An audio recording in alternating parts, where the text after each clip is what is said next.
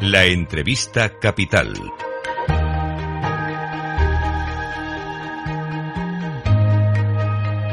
Luis Vicente Muñoz. Bien, vamos a extraer conclusiones de la lectura de las actas de la Reserva Federal de Estados Unidos, a ver qué visibilidad nos dan sobre lo que viene. Vamos a pedir ayuda para hacerlo a Goyo Llaga, socio director de Welcome Asset Management. ¿Cómo estás, eh, Goyo? Muy buenos días. Muy buenos días, Luis Vicente. Feliz año. Feliz año. Tras leer las actas de la FED, ¿qué concluirías como resumen, Goyo? Bueno, realmente reafirmaron el mensaje que dio Powell después en la conferencia de prensa, ¿no?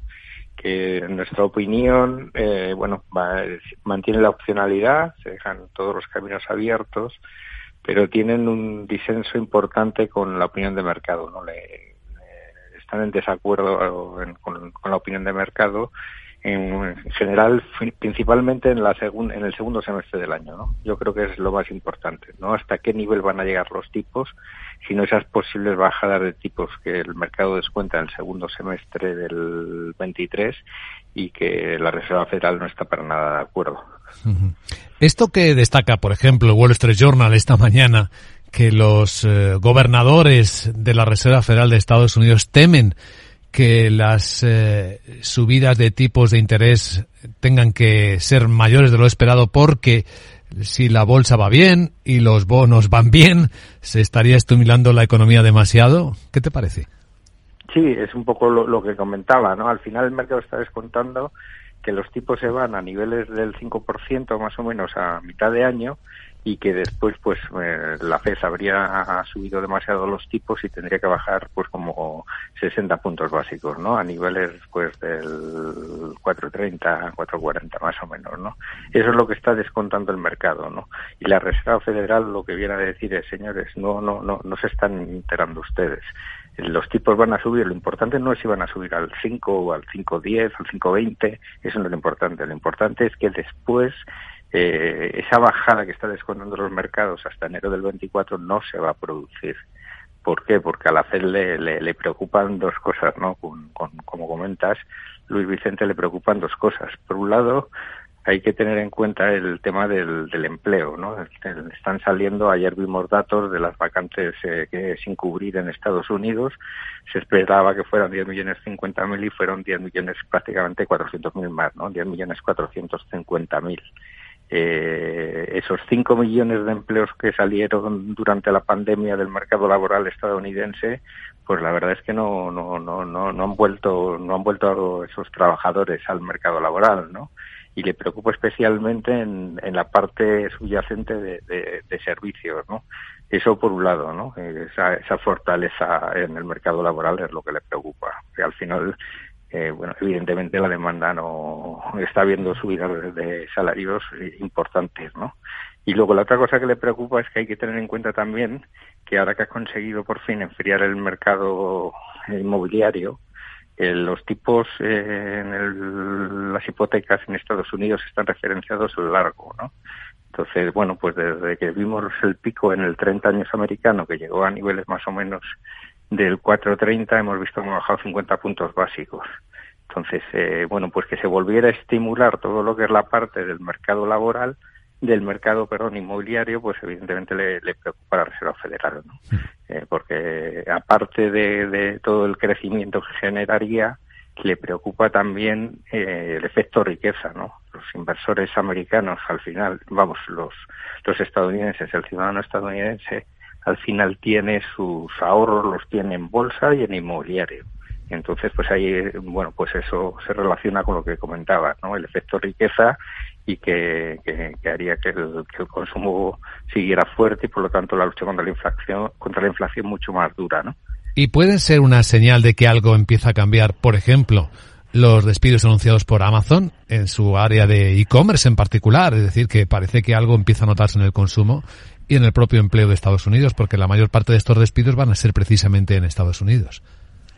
Sí, de momento los despidos han venido más en, sectores muy determinados, ¿no? Hemos visto la parte tecnológica y demás, pero pero es importante seguir los datos, ¿no? El dato de empleo, por ejemplo, del viernes va a ser bastante importante, ¿no? Todo el mundo habla si los payrolls va a estar por debajo de los 200.000 o no.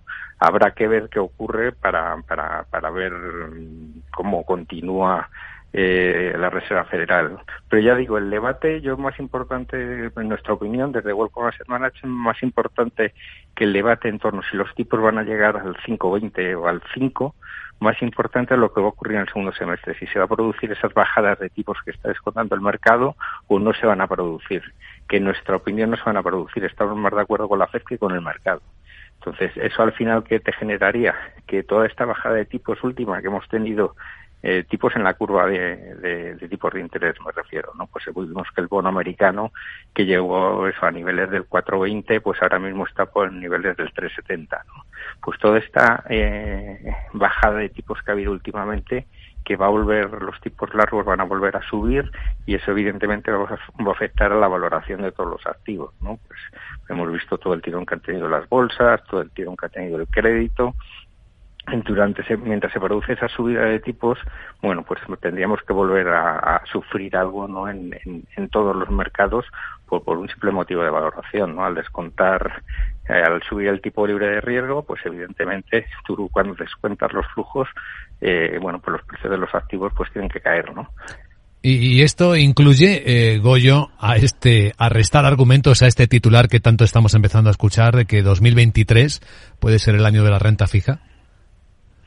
No, porque yo donde sí que creo que no se va a producir esas subidas tan importantes, bueno, en primer lugar, la, o sea, la, la gran subida de tipos, digamos que ya, ya, ya no la hemos llevado, ¿no? Hay que tener en cuenta que venimos de niveles de tipos negativos en Europa y en otros sitios de tipos muy bajos, ¿no? Entonces, la gran parte de la, de la subida de, de de tipos ya no la hemos llevado, ¿no? Entonces digamos que queda el último arreón, ¿no? En lo que me refiero a la curva de tipos, que era el último arrión. Y luego, donde sí que creemos que el mercado está descontando excesivas subidas de tipos es en Europa. En Europa ahora mismo tenemos el Euribor por encima de niveles del 330 y se está descontando eso, que los tipos del Banco Central Europeo lleguen a niveles del 330 y algo. Europa en el crecimiento, primero, o sea, es cierto que no tenemos una situación de desempleo eh, excesivamente preocupante, pero la situación del empleo no es la misma que en Estados Unidos. Después somos una economía muchísimo más exportadora. Entonces, eh, ese parón económico en todo el mundo, pues eh, lo vamos a notar mucho más, ¿no? Habrá que ver la evolución de China, que nos interesa mucho para todo lo que es el, sector exportador. Y por último, no somos autosuficientes energéticamente, ¿no? Entonces, en Europa sí que creemos que se están descontando excesivas subidas de tipos. Entonces, ahora la estrategia que nosotros haríamos sería invertir en la parte corta de la curva, en bonos a dos, tres años, y cuando llegue el momento, que llegará, pues, no sé, en, pocos meses, ahí ya sí que alargar duraciones de manera importante. Entonces, la gran diferencia con hace seis meses es que no se podía tener una estrategia de renta fija. Ahora claramente se puede tener. Ahora estás invertido en la parte corta de la curva. En, bueno, pues en Estados Unidos estás hablando de dos años, nivel del 4.30 y pico, 4.40, y en, en Europa pues puedes conseguir pues letras a año, por ejemplo, en Alemania a niveles del dos y medio y en España a niveles del 2,80. Entonces, invertir en la parte corta de la curva y cuando se produzca ese movimiento, ahí coger duración e invertir en la parte larga de la curva. Y, y también todo esto va a afectar evidentemente al resto de activos, como comentaba, y en, en las bolsas y eso, de momento seguimos bastante cautos, porque ahí debería haber todavía un último apretón derivado de esta subida de tipos y derivado también en que todavía no se ha visto bien reflejado en los beneficios empresariales y ahí sería el momento de, de, coger de coger de verdad bueno pues activos de riesgo ¿no? a partir de ese último apretón que queda todavía para el mercado. Pues vista la escena. Goyo Llaga socio director de Welcome a Management gracias por compartirlo en Capital Radio y buen año si es posible. Un abrazo Goyo un fuerte abrazo. Muchas gracias